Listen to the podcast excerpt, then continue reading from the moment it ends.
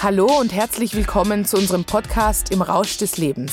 Einem Podcast, in dem wir uns mit Themen wie Burnout und Sucht beschäftigen, wie man aus diesen unschönen Situationen des Lebens wieder rauskommen kann und wie man glücklich bleiben kann.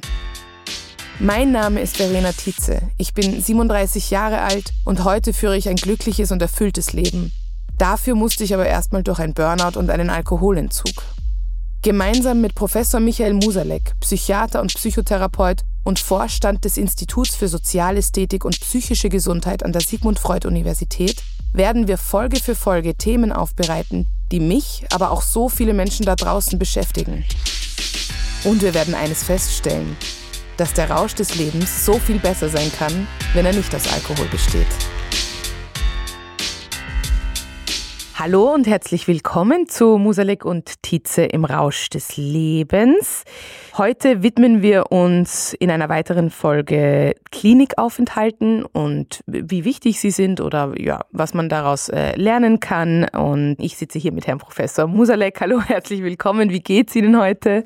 Schönen guten Morgen. Äh, es geht mir gut und ich freue mich, dass wir dieses Thema, das wir das letzte Mal begonnen haben, heute noch etwas vertiefen können. Und da würde ich auch zuerst natürlich Sie fragen, wie es Ihnen geht, aber dann gleich auch schon fragen, wie war es denn bei Ihnen? Wie haben Sie erlebt, äh, wie Sie dann so in diese Klinik wirklich hineingegangen sind? Mhm, ja, starten wir gleich hinein, quasi. Also mir geht es gut, sogar, auch wenn ich über Kliniken spreche, Gott sei Dank. Also das vielleicht gleich mal auch als positive Nachricht. Ich war in zwei verschiedenen Kliniken, eigentlich auch eben einem Spitalsaufenthalt und blicke jetzt mit sehr viel Wohlwollen und sehr guten Gefühlen auf diese Zeit zurück. Also das möchte ich gleich mal vorweg sagen. Aber das wird ja nicht immer so gewesen sein. Wie war es denn so, wie Sie hineingegangen genau, sind? Genau, Also damals, als es mir sehr, sehr schlecht geht, da war ich mitten in meinem Burnout und habe sehr viel getrunken und hatte auch Probleme, das zuzugeben, dass es eine Alkoholsucht ist oder ein, ein problematisches Trinkverhalten und habe da aber schon mehrere Monate mit meiner Therapeutin gearbeitet gehabt, die mir das öfters schon ja empfohlen hatte, dass ich in eine Klinik gehe und dann wurde die Entscheidung getroffen, dass ich in, also in ein Spital gehe, in ein, in ein Krankenhaus, um dort eine Woche, ein bis zwei Wochen, das war gar nicht so klar, wie lange ich dort bleiben muss oder soll, einen direkten Alkoholentzug mache. Und das war quasi die psychiatrische Abteilung dieses Krankenhauses. Und ich muss gestehen, da hatte ich unglaubliche Angst davor. Natürlich auch, wer mir da so begegnet ob ich dort festgehalten werde.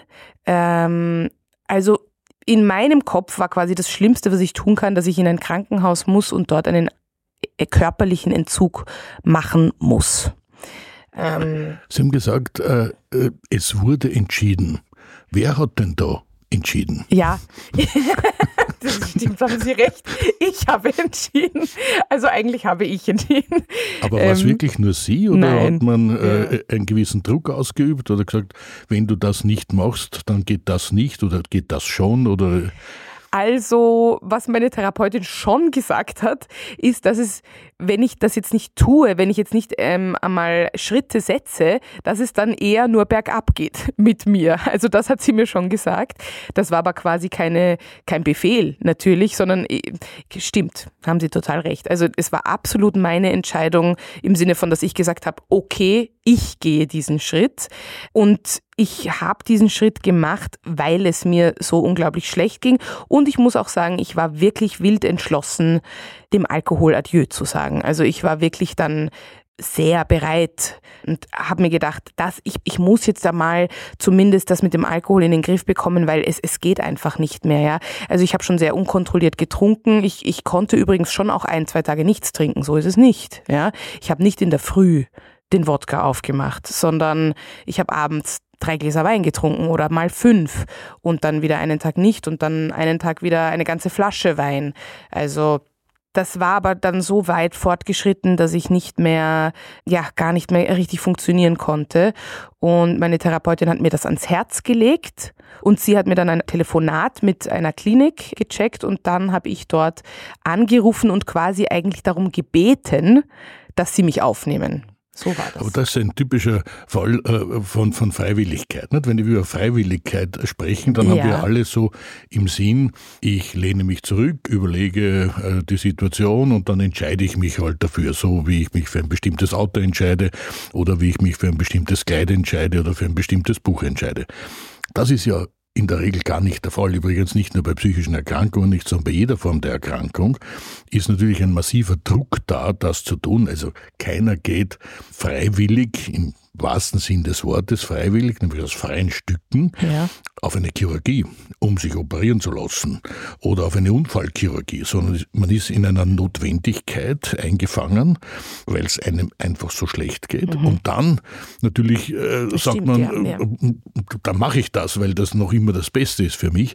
Aber ich denke, diese Vorstellung von, von Freiwilligkeit, also ich schaue mal dort vorbei und schaue mal, was die da machen und lass mir vielleicht helfen dabei oder etwas ähnliches, so ist es nicht. Nein, nicht? Sondern nicht, man ist schon unter massivem Druck ja. und den braucht es wahrscheinlich auch, äh, um überhaupt diesen Schritt zu setzen.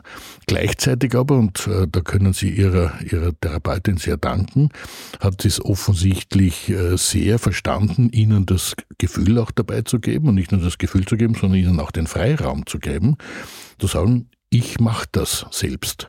Mhm. also sie hat es ihnen mhm. nahegelegt, sie hat ihnen wahrscheinlich schon gesagt, äh, ja, was passiert, wenn man es nicht macht. Also da ist die Freiwilligkeit dann, sagen wir mal, schon nicht mehr ganz so gegeben. Aber aber hat sie es letztlich entscheiden lassen. Und das ist ein sehr wesentlicher Punkt, denn dann bleibt man auch bei dieser Entscheidung, während wenn man quasi nur genötigt ah, wird ja. und dann dorthin kommt, dann ist äh, das erste Problem, das auftaucht und in einer Gemeinschaft kann immer ein Problem auftauchen, dann lässt man es schon nicht und geht gleich wieder. Während wenn man sich einmal dazu durchgerungen hat, dann nimmt man auch die eine oder andere Unbill, die natürlich damit verbunden ist, auch mit in Kauf. Mhm. Das stimmt, das stimmt. Also ich glaube eigentlich, dass das sehr wichtig für mich war, dass ich es auch unbedingt wollte. Also das hat wahrscheinlich eben dann die ersten Monate Therapie haben mir da sicher auch geholfen, dass ich es möchte. Ja, aber ich hatte da schon einen eisernen Willen auch zu bleiben, weil lustig ist es natürlich nicht. Also im Spital war es nicht lustig, weil da wurde ich quasi aufgenommen und da passiert nicht so viel im Krankenhaus, weil da ist man halt, ja, ist man halt vor Ort. So viel Therapie gab es da nicht. Aber ich habe mich dennoch aufgehoben gefühlt im Sinne von aufgefangen. Also ich wusste, dort sind Ärzte, Ärztinnen, die sich auskennen, an die ich mich wenden kann, falls was sein sollte. Ich habe auch in den ersten Tagen natürlich dann abends mal zum Beispiel Lust auf ein Glas Wein gehabt oder so. Na klar, also ich war zwar nicht körperlich abhängig, aber, aber psychisch. Das heißt, es war, und da muss ich sagen, die Erleichterung war da im Sinne von, es gibt jetzt einfach auch kein Glas Wein. Also das war erleichternd, weil ich wusste, so, und um mich herum, ich kann mir jetzt auch keine Flasche Wein kaufen oder das hat auch keiner um mich herum einen Alkohol und ich kann mich dem jetzt hingeben im Sinne von, ich bin jetzt einfach gut aufgehoben. Hm. Ja. Haben Sie sich eingesperrt gefühlt oder waren Sie eingesperrt? Nein, ich habe mich nicht eingesperrt gefühlt, aber ich bin schon, also ich habe schon quasi mit denen vor Ort abgeklärt. Also ich möchte zum Beispiel einmal am Tag laufen gehen. Dann hieß es gut, ich kann um 13 Uhr laufen gehen und dann muss ich mich aber auch wieder anmelden. Also wenn ich zurück bin. Ja. Und dann gab es Herrschaften, die sind eigentlich nur in Begleitung von einer Schwester zum Beispiel oder einem, oder einem Pfleger ähm, hinausgegangen. Vielleicht können Sie mir das auch näher erklären, was das eigentlich bedeutet, weil genau, das ist dann quasi nicht unbedingt eine geschlossene psychiatrische Abteilung, oder? Also ja, wie ist da der Unterschied? Also es gibt äh, in, in, der Psychiatrie gibt es im Prinzip zwei, es gibt drei Formen, aber der Einfachheit halber bleiben wir jetzt bei zwei. Mhm. Zwei große Formen der stationären Behandlung. Die eine ist die freiwillige Behandlung, ist so wie bei jedem anderen Spital. Man, man äh, geht dorthin, hat bestimmte Symptome und vereinbart mit äh, dem Spital, mit dem Arzt eine entsprechende Behandlung im stationären Setting. Das ist eine freiwillige Aufnahme, das ist das, was Sie gemacht haben. Mhm. Dann gibt es auch, und das gibt es nur in der Psychiatrie, das gibt es in keinem anderen Fachgebiet, gibt es auch eine Behandlung, eine stationäre Behandlung ohne Verlangen. Das heißt also, also eigentlich heißt es ein stationärer Aufenthalt ohne Verlangen. Das ist das, was so im, im äh, allgemeinen Sprachjargon als Zwangsbehandlung oder zwangsweise Aufnahme gehandelt wird. das ist nur dann möglich, wenn ganz bestimmte Kriterien erfüllt sind, nämlich insgesamt drei. Das erste ist, dass es eine sehr schwere Erkrankung ist, eine schwere psychische Erkrankung ist. Das zweite ist, dass damit unmittelbar verbunden eine Selbstgefährdung, eine akute Selbstgefährdung mhm. und oder Fremdgefährdung vorliegt und dass es keine andere Möglichkeit gibt, außer diesen Menschen eben in einem stationären Setting zu behandeln. Wenn diese drei Kriterien zutreffen, dann ist der Arzt berechtigt, jemanden auch in einer psychiatrischen Klinik anzuhalten, muss dann aber sofort einen zweiten, davon unabhängigen Arzt verständigen, der auch das feststellt. Mhm. Und dann gibt es bestimmte Zeiten, 24, 48 Stunden, wo dann das Gericht verständigt werden muss, das Zuständige, und der jeweilige Richter dann mit einem Gutachter nochmals überprüft, ob das überhaupt zu Recht ist oder nicht zu Recht ist. Die Suchterkrankung ist von diesen schweren Krankheiten direkt ausgenommen. Also man kann in einer Suchtklinik gar nicht zwangsweise behandelt werden oder eben ohne Verlangen aufgenommen werden. Das ist gar nicht möglich, mhm. äh, sondern nur dann möglich, wenn eben andere Erkrankungen noch dazu kämen und dann kann man aber nicht in einer Suchtklinik aufgenommen. Also sobald man in eine Suchtklinik kommt, ist man immer freiwillig aufgenommen. Und jetzt gibt es aber natürlich in der Freiwilligkeit gibt es unterschiedliche Nuancen. Der Patient, der eben äh, sich nur praktisch an die Regeln, an das Regelwerk des Krankenhauses halten muss ja. und halt zum Essen da ist, zu den Therapien da ist, aber dazwischen äh, eben auch laufen gehen kann, auch einen Ausgang haben kann oder etwas ähnliches. Und dann gibt es natürlich Menschen, die eher gefährdet sind, die, wo man zum eigenen Schutz sagt, es wäre für sie das Beste, dass sie eben nur in Begleitung etwas machen. Wenn dieser Patient aber, der nicht, der nicht angehalten ist, sagt, ich möchte nach Hause gehen, dann muss er jederzeit nach Hause mhm, gehen können. Verstehe. Ja. Also es ist im stationären Setting mhm. gibt es ein bestimmtes mhm. Regelwerk, mhm. auf das man sich einlässt oder nicht einlässt, aber wenn man sagt, man möchte das nicht und nicht diese Kriterien zutreffen, die ich äh, gerade gesagt habe, dann äh, äh, kann man jederzeit und muss auch jederzeit äh, das Krankenhaus verlassen äh, können. Also mhm. es müssen quasi die Tore nach außen hin, also von ja. innen nach außen, ja. immer offen sein von außen nach innen können sie durchaus in der Nacht verschlossen werden. Also dass nicht jeder da ins Spital hinein ja. kann, ohne, ohne dass ja. man merkt, dass er erregt. Aber hinaus muss es immer möglich mhm. sein, dass jemand das Krankenhaus verlassen kann. Ich glaube, bei mir war es auch so, dass es quasi Regeln gab und es hieß, wenn ich mich nicht daran halte, dann darf ich nicht bleiben. Also im Sinne von, jetzt gibt es Regeln, okay, ich bin aufgenommen, ich, ich, ich darf und soll das und kann das hier so machen, aber es gibt Regeln, an die ich mich zu halten habe. Genauso wie im Waldviertel, da gab es auch Regeln. Da, zum Beispiel die erste Woche soll man nicht das Gelände verlassen. Ja, also das war quasi eine Regel. Nur, das Ding ist, man ist nicht festgehalten, sondern man soll sich einfach an die Regeln halten, sonst fliegt man raus. Das ist es. Zum Beispiel auch, wenn man, also ich war dort in der Abteilung, wo es eben um Alkoholentzug ging. Ähm, wenn man zweimal mit Alkohol erwischt wird, ich weiß gar nicht, ob ein oder zweimal, aber wenn man mit Alkohol erwischt wird, es gab eine dort, die, die wurde dann erwischt, zweimal betrunken, die musste dann gehen. Also quasi, man ist nicht eingesperrt, aber es gibt einfach Regeln. Und es ist einfach eine Hausordnung. Ja, es genau, ist eine Hausordnung, genau, ja. Äh, die die auch notwendig ist, äh, denn man muss sich ja vorstellen, dass auf einem relativ engen Raum sehr unterschiedliche Menschen mit äh, sehr unterschiedlichen Problemstellungen äh, zusammenleben, die sich nicht kennen, die quasi mehr oder weniger zufälligerweise jetzt hier zusammengeführt werden.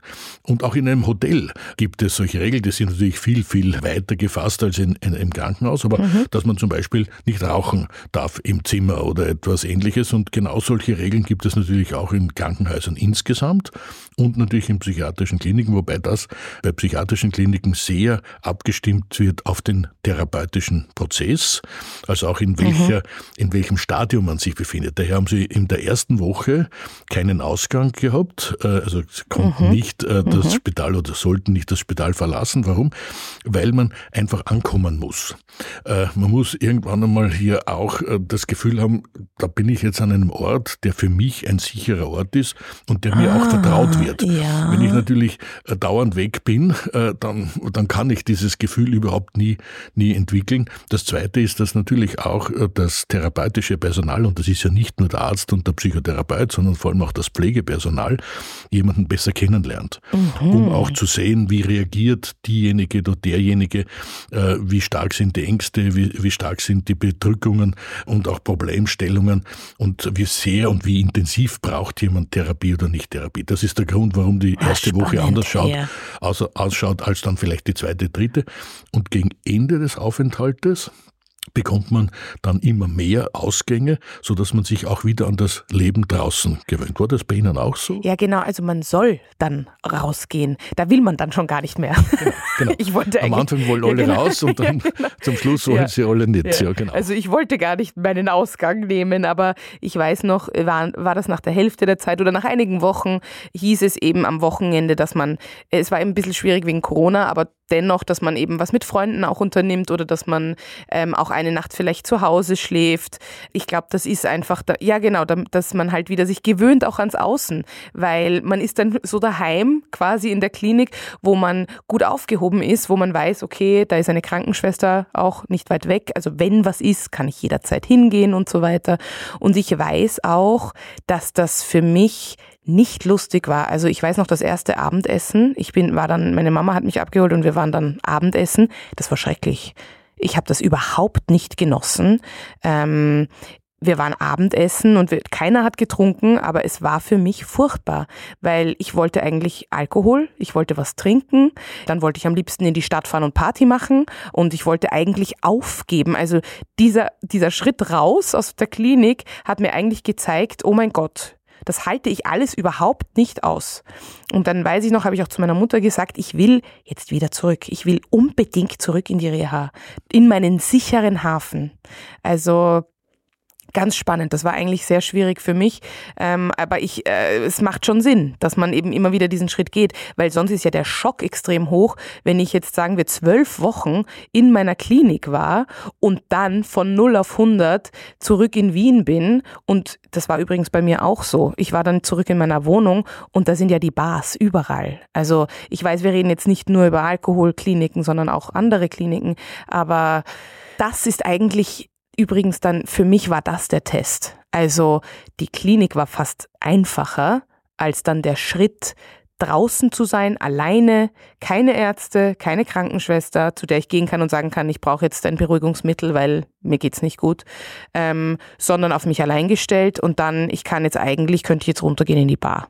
Sie beschreiben einen sehr typischen Verlauf. Es ist äh, immer gleich am Anfang, äh, wollen die meisten äh, Patientinnen und Patienten nicht in der Klinik bleiben oder es ist ihnen klar, es gibt keine wirklich gute Alternative und deshalb bleiben sie auch. Und äh, dann gegen Ende äh, gewöhnt man sich natürlich auch an diesen, an diesen Glassturz. Es ist schon ein Glassturz, der da drüber Ja. ist, wo man in Sicherheit ist, Ja. äh, wo kaum etwas passieren kann. Und, und es passiert natürlich auch etwas. Wir, wir sind ja Gewohnheitsmenschen. Also wir haben eine ganze Reihe von Automatismen, die unser Leben bestimmen. Und es ist auch ganz notwendig, dass wir diese Automatismen haben. Denn wenn wir uns jeden Schritt dauernd überlegen müssten, dann kommen wir gar nicht zum Wesentlichen. Es gibt übrigens auch eine spezielle psychische Erkrankung, die Sie gar nicht gehabt haben, die auch weit davon entfernt ist, wo es zu einem sogenannten Automatismenverlust kommt. Das heißt, da muss man sich wirklich jede Handlung, die man ja so üblicherweise macht, wenn Sie jetzt Durst haben, dann werden Sie einfach einen Schluck Wasser trinken und da überlegen Sie nicht, wie Sie jetzt das Wasserglas angreifen, wie Sie es zum Mund führen, was Sie dann machen, ob Sie da schlucken oder nicht schlucken und all diese Dinge. So, es geht ganz automatisch. Oder wenn Sie über die Stiegen gehen, ja, da sehen Sie es am deutlichsten, merken Sie überhaupt gar nicht, dass Sie drüber gehen. Wenn Sie sich einmal überlegen, welchen Schwerpunkt, welche Schwerpunktsverlagerungen Sie hier machen müssen, dass Sie über die Stiege hinuntergehen, ohne hinunterzufallen, kann ich Ihnen jetzt schon prophezeien, werden Sie sich am Geländer anhalten müssen, weil Sie völlig verunsichert sind. Also wir haben eine ganze Reihe von Automatismen, auch sehr komplexe Automatismen und die verlieren wir natürlich dann, wenn wir sie nicht brauchen. Und so haben wir auch Automatismen, wie wir auch im Straßenverkehr umgehen, äh, wie wir zu Hause erleben, wie wir unser Leben gestalten und die verliert man bis zu einem gewissen Grad. Das heißt, die muss man wieder aktivieren und auf der anderen Seite aber geht es ja auch darum, ein neues Leben zu beginnen. Denn ja. es ist keine Frage, äh, das alte Leben weiterzuführen und nur keinen Alkohol zu trinken. Geht, na, vergiss es, braucht unmöglich. man sich gar nicht überlegen, na, kann, kann nicht funktionieren. Eben, genau. und, und genau das ist die Verunsicherung, die Sie da am Beginn erlebt haben und wie immer im Leben sind die ersten Schritte die schwersten, ja. die zweiten gehen schon ganz gut und ab dem dritten ja. dann kriegt man es ganz ja. gut in den Griff. Aber eben zum Beispiel, weil vier Abende in die Bar gehen, das war natürlich einfach plötzlich weg. Also, und das war einer dieser ja Automatismen, nicht? Was, ja. Es kommt der Abend und dann gibt es Aperitif und genau. dann geht man dorthin und dann trifft man Leute und, und plötzlich ist da ein Loch. Nicht? Da, da ist ja. nichts. Ja, und das muss man erst einmal richtig füllen können. Ja, und das ist äh, übrigens, also bei mir war das, glaube ich, so die Herausforderung, weil so viele Säulen zerbrochen sind. Also es war quasi meine Hobbys und meine Hobbys waren einfach in die Bar gehen und, und abends mit Freunden Spritzer trinken. Der Job, der ist auch komplett weggefallen. Und dann aber auch leider eben natürlich dadurch viele Freunde oder auch Liebesbeziehungen, weil ich sie so nicht mehr leben konnte, wie ich sie mir antrainiert hatte, sagen wir mal so, in den letzten Jahren. Ja, die aber vielleicht auch gar nicht gesund für mich waren. Also das waren, aber eben dadurch, dass es so so tiefe oder starke Säulen waren, war gerade die Klinik so wichtig, oder? Also um sie eben hier aufzufangen und auch dementsprechend zu stützen. Denn, denn das, ja. was eben auch passiert, ist ein Selbstverständlichkeitsverlust. Wir leben ja in einer völligen Selbstverständlichkeit. Wir, wir sind uns ja gar nicht bewusst, dass wir leben und dass wir so leben, wie ja. wir leben üblicherweise. Mhm. Und plötzlich fällt das, fällt das weg. Also all das, was selbstverständlich für jemand äh, gewesen ist, ist plötzlich nicht mehr da oder vieles zumindest ist weg. Und das gilt es dann eben auch im therapeutischen Prozess zu füllen. Und deshalb gibt es ja auch neben der Psychotherapie, neben den Gruppentherapien, gibt es ja auch eine ganze Reihe von Aktivitäten in den Kliniken, um eben einfach nicht sich zu beschäftigen und ein bisschen Hobby zu machen, sondern um einfach neue Lebensschwerpunkte zu setzen. Das kann im Handwerklichen sein, das kann in, in der Musik sein, das kann im, im, im, Malen sein, äh, das äh, kann im Lesen sein, äh, was auch immer. Mhm. Oder fotografieren. Gibt es also eine ganze Fülle von Dingen. Aber es geht einfach darum, auch wirklich neue Lebensschwerpunkte zu setzen und nicht zu Hause zu sitzen und sagen, ich würde jetzt gerne in die Bar gehen und das ist das Einzige, was ich eigentlich habe und, und jetzt habe ich nichts. Und, und dann ist einfach nichts. Und im Nichts zu leben ist äh, für buddhistische Mönche möglicherweise zeitweise möglich, für uns westliche Menschen unglaublich schwer zu erreichen. unglaublich schwierig, ja. Ja, da kommen wir vielleicht auch zu den, zum Klinikalltag oder zu, zu wie, wie es so aussieht in einer Klinik. Ähm, da kann ich erzählen, äh, es eben, es gab zwei verschiedene Kliniken. Bei der ersten Klinik war es so, dass wir jeden Tag eine Gruppensitzung hatten. Also wir haben jeden Morgen uns auch getroffen und haben, äh, da gab es eine Basisgruppe quasi, wo man einfach nur auch mal besprochen hat, wie es einem geht. Ich erzähle das vielleicht kurz und Sie können mir gerne da ein bisschen dann Hintergrundwissen vielleicht dazu geben. Dann gab es Schwerpunkte, wie zum Beispiel eine Gruppe war Nein sagen, ja, oder Grenzen setzen, ja, und dazu etwas zu lernen. Das war alles im Gruppensetting. Dann gab es eine weitere Gruppe zur Achtsamkeit und dann gab's was gab's noch? Also es gab dann schon natürlich äh, Alkoholschwerpunkte auch oder wie man damit umgeht. Und das heißt, am Vormittag hatte ich immer eine Gruppe. Also ich war dann auch immer in derselben Gruppe und da war auch erwünscht, dass wir sehr aktiv mitarbeiten, dass wir uns da mit einbeziehen. Ich habe das zum Beispiel sehr gerne gemacht, andere haben das nicht so gerne gemacht. Äh, da gab es auch sehr verschiedene Charaktere. Und dann gab es auch eben, dann gab's Musikstunde, Musiktherapie, wo wir quasi einfach, also ohne Druck, ein bisschen ein, äh, uns ein Musikinstrument aussuchen durften und ein bisschen darauf herumklimpern durften. Es war immer, also denen auch ganz wichtig, dass wir das aber ohne Leistung machen. Also nicht im Sinne von, wie gut kannst du Gitarre spielen, sondern zupfe jetzt einfach mal auf der Gitarre herum. Genauso war es auch beim Malen, also in der Kunsttherapie, dass wir uns da einfach ausleben können oder äh, wirklich auch ähm, machen können, was wir möchten, was mir un unglaublich viel Spaß gemacht hat, also mich da kreativ zu beschäftigen. Und dann gab es Einzeltherapien, wobei ich hätte ja am liebsten jeden Tag Einzeltherapie gehabt. Das spielt es aber nicht. Ich kann mich jetzt nicht mehr so genau erinnern, war es einmal oder zweimal die Woche. Aber ein bis zweimal die Woche, glaube ich. Eine Stunde. Und da wurde, wurde natürlich sehr persönlich auf mich eingegangen. So, und dann gab es aber viele Lehrläufe auch. Jetzt, wenn ich zurückblicke, glaube ich, waren diese Lehrläufe sehr wichtig, weil da war ich eigentlich immer sehr, sehr erschöpft und sehr müde. Vielleicht können Sie jetzt zu diesen ganzen äh, Punkten ein bisschen was auch erklären. Ich möchte gerne mit den Lehrläufen beginnen, weil die Lehrläufe sind, sind keine Lehrläufe, sondern sind ganz wesentliche therapeutische Phasen. Am besten äh, kann man es vielleicht erklären beim Kochen.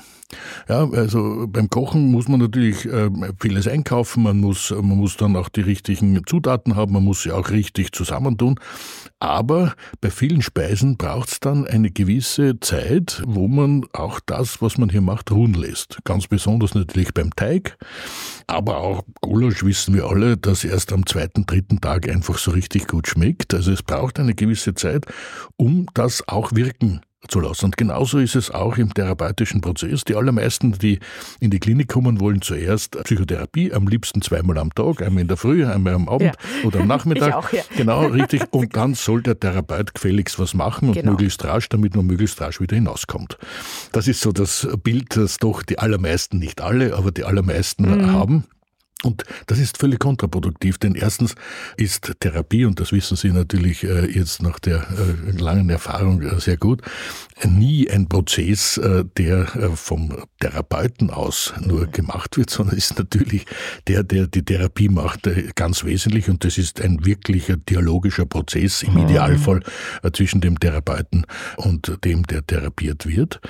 Das ist der eine Punkt. Der zweite Punkt ist aber, dass wir in Gruppentherapien zwei Dinge schaffen können, die wir in der Einzeltherapie in dem Maße nicht äh, schaffen können. Nämlich zum einen, dass der Mensch sieht, ich bin nicht allein, auch andere haben genau das gleiche Problem. Nehmen wir jetzt eine Alkoholgruppe.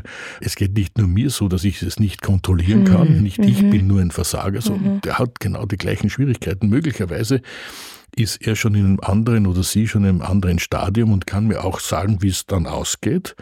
Gerade bei Rückfällen äh, ist es so, nicht? wenn man selbst noch nie einen Rückfall gehabt hat, dann denkt man sich, so einen Rückfall, das wird es nicht geben, weil ich habe jetzt gesagt, ich trinke nichts mehr. Und dann kann es aber trotzdem einmal passieren und dann sieht man, wie jemand genauso wie ich gesagt habe, ich trinke sicher nichts mehr und dann ist es in irgendeiner Situation doch passiert mhm. und wie wichtig es ist, dass man dann auch äh, rasch hier reagiert und auch bei vielen anderen Dingen. Man merkt also, auch andere haben ganz ähnliche Problemlagen. Wir glauben ja immer, es betrifft nur uns. Mhm. Und bei den anderen ist alles ganz anders, was ja nicht unbedingt der Fall ist. Und das Zweite ist, dass man eben auch in der Kommunikation mit anderen Menschen einfach sehr viel an positiver Kraft gewinnen kann. Also wir sind ja Gemeinschaftswesen. Wir sind keine Einzelwesen. Wir tun zwar so, wie wenn wir Einzelwesen wären, aber das sind wir nicht, sondern wir sind Gemeinschaftswesen.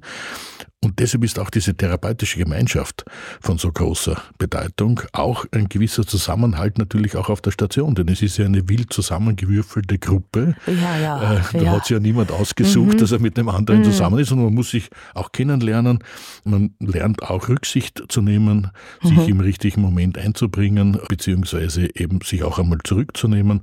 Das ist für Menschen, die natürlich dauernd in Gruppen sich bewegen, kein großes Problem.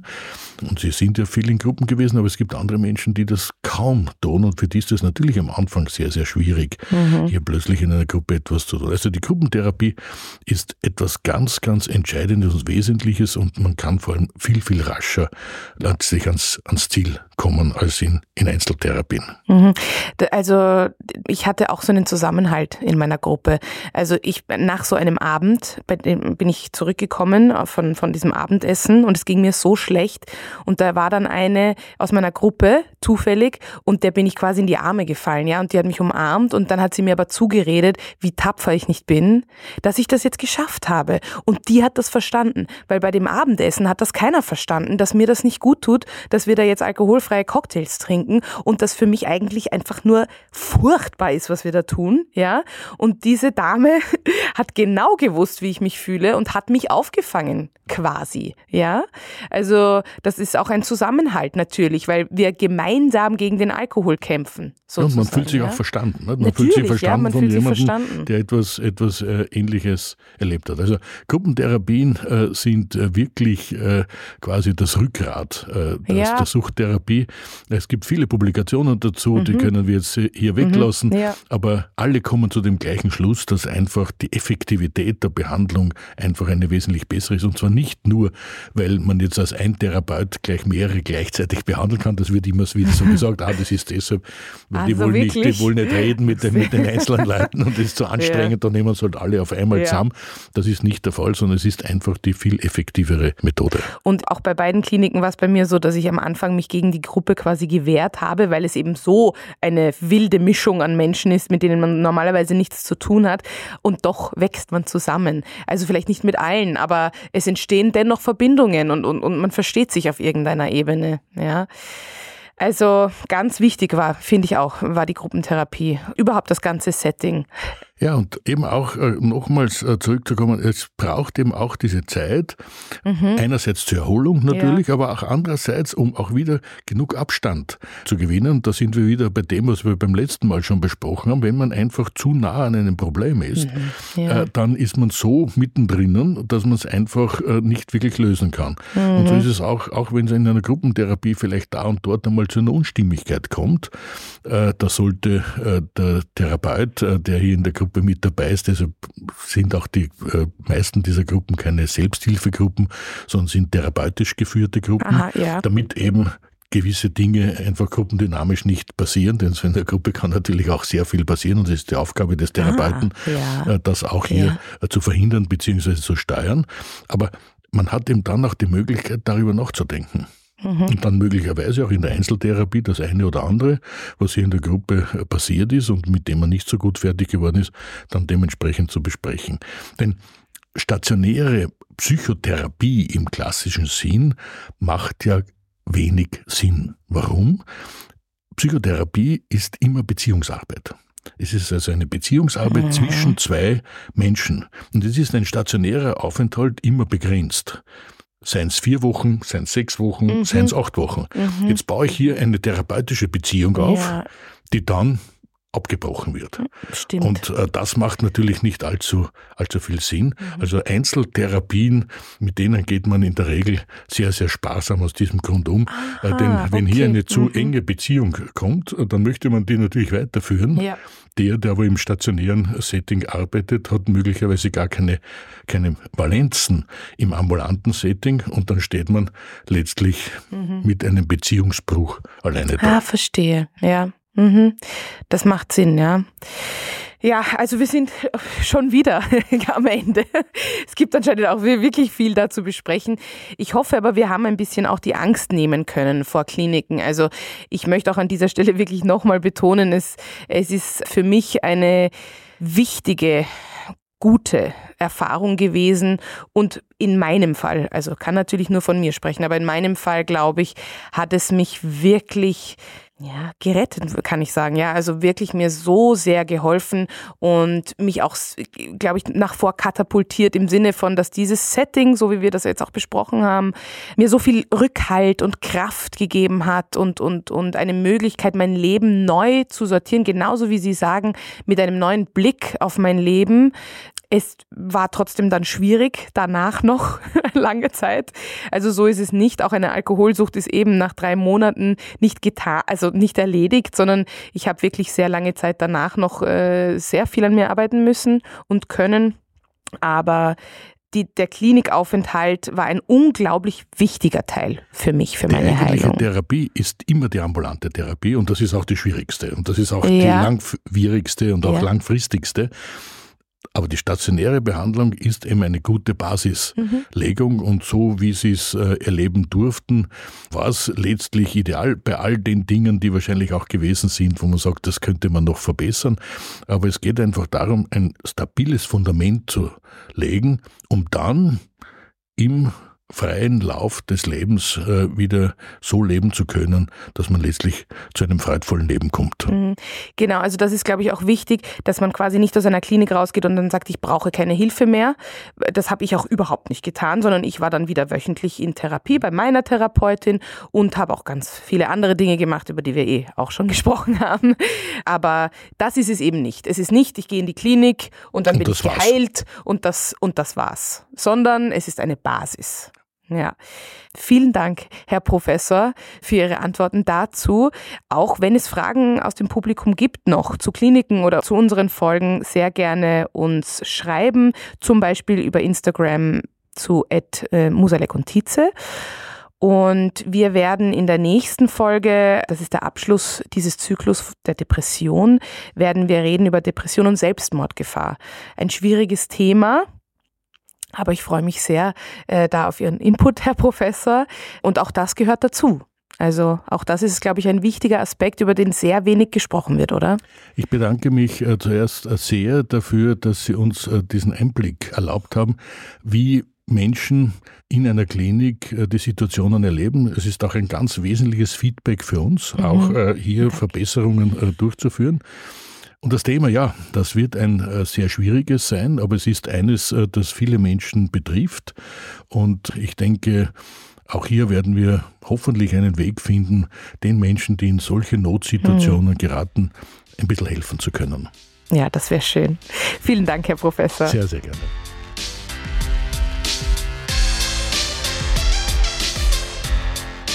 Musalek und Tietze im Rausch des Lebens ist eine Produktion von Happy House Media. Der Podcast wird produziert von Tatjana Lukasch und Asta Gretschi-Bester.